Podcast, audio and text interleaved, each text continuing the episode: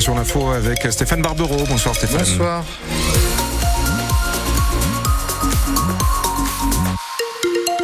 Alors, on va regarder dans un instant euh, la météo, évidemment, on faire un petit point sur la météo.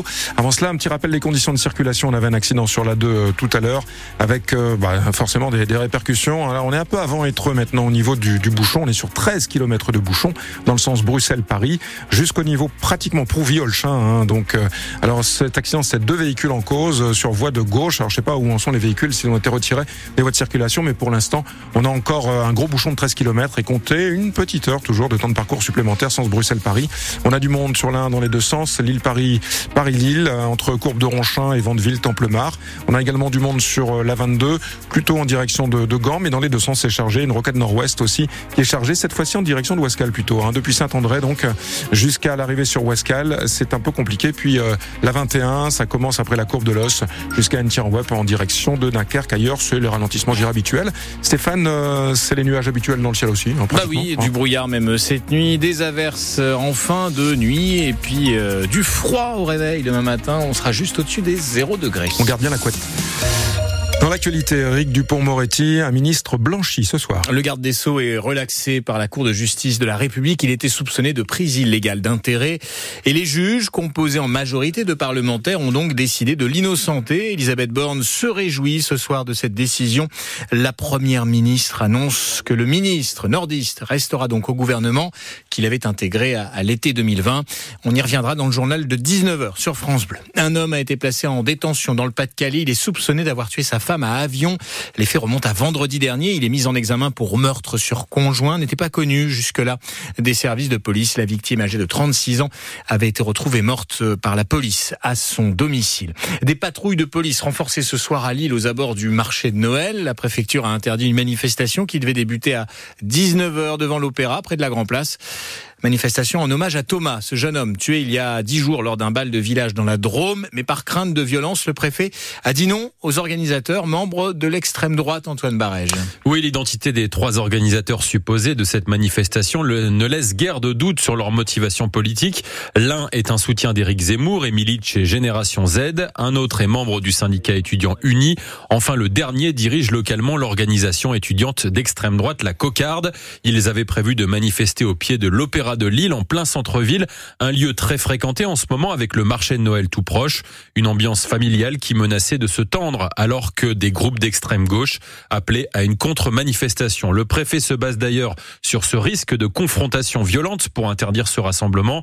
Dans son arrêté, il met aussi en avant les violences lors de manifestations du même type, le week-end dernier à Romans-sur-Isère et à Lyon. Il évoque aussi des précédents à Lille, comme cette soirée que voulait organiser le bar identitaire La Citadelle.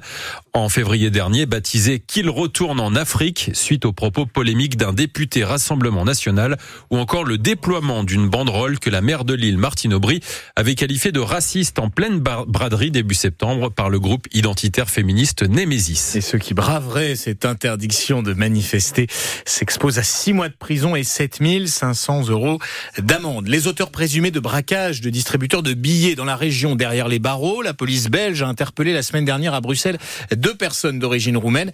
Elles sont soupçonnées d'être impliquées dans les attaques qui avaient visé des agences bancaires à Bayeul, Cisoin, Maubeuge, Kievrechin et Condé sur l'Escaut entre mai et novembre.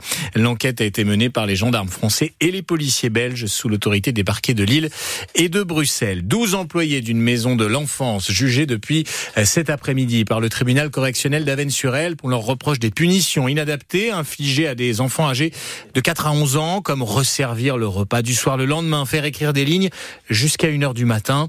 Les éducateurs spécialisés sont défendus à l'audience. Ils reconnaissent que ces pratiques n'étaient pas les bonnes, mais ils ont rappelé qu'ils avaient face à eux des enfants au comportement difficile à gérer qui fuguaient pour certains. Les faits se déroulaient dans un établissement spécialisé de Monceau-Saint-Va. Vers des billets de train plus chers l'année prochaine dans la région, le conseil régional devrait les augmenter assez sensiblement selon l'opposition de gauche au conseil régional. Elle évoque des tarifs en hausse de 4,5% pour les voyageurs occasionnels, un peu moins de 4% de hausse pour les abonnés et plus 1% pour les étudiants. Le groupe PSPC juge ce projet inadmissible et votera contre demain lors de sa présentation devant la commission permanente du Conseil régional. Et puis Stéphane, les 100 et or face aux Gunners ce soir. Les footballeurs lensois jouent l'avant-dernière journée de la phase de groupe de la Ligue des Champions. À 21h, ils seront opposés à Arsenal, le leader de leur groupe, quand eux pointent à la troisième place et ne sont donc pas pour l'instant pour les huitièmes de finale de cette compétition. On va rejoindre la capitale britannique à 3 heures du coup d'envoi pour retrouver celui qui va vous faire vivre cette rencontre, Bastien Ducrot. Vous vous trouvez devant l'Emirates Stadium aux côtés de supporters lensois, Bastien. Oui, exactement, euh, Stéphane, bonsoir. On, on, se trouve dans le quartier de, de Highbury. Alors, on est à quelques centaines de mètres euh, de l'Emirates Stadium. On est au point de rendez-vous, en fait, qui a été fixé aux 3000 supporters lonsois euh, qui seront euh, ce soir à l'Emirates pour encourager les, les 100 et or. Et je me trouve avec euh, Pierre, qui est un fidèle supporter lonsois. Bonjour Pierre. Bonjour.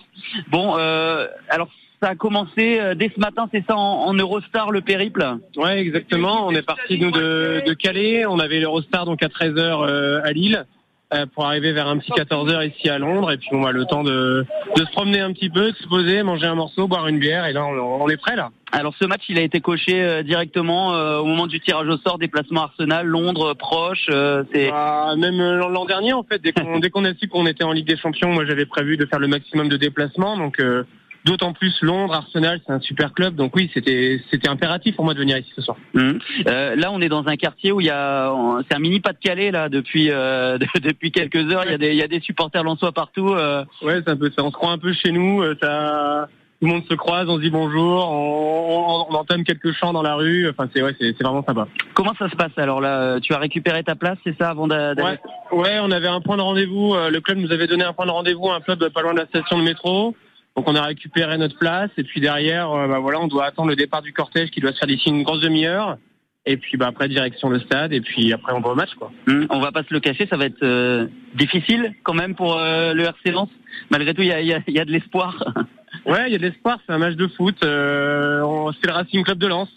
Donc euh, on sait on sait de quoi on est capable. On l'a vu il y a quelques semaines quand on les a battus à domicile. Donc euh, oui, techniquement sur le papier ils sont plus forts que nous, mais mais rien n'est impossible. Et une chose est sûre, ils pourront compter sur vous et, et vos cordes vocales. Ça c'est sûr.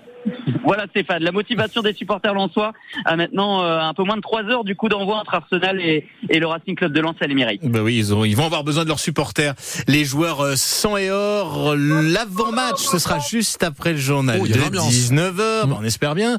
Il y aura de l'ambiance donc avec cet avant-match après le journal de 19h avec Adrien Bray et avec vous-même Bastien Ducrot et puis le coup d'envoi 21h. En Ligue 1, Nantes se sépare de son entraîneur Pierre Aristoui.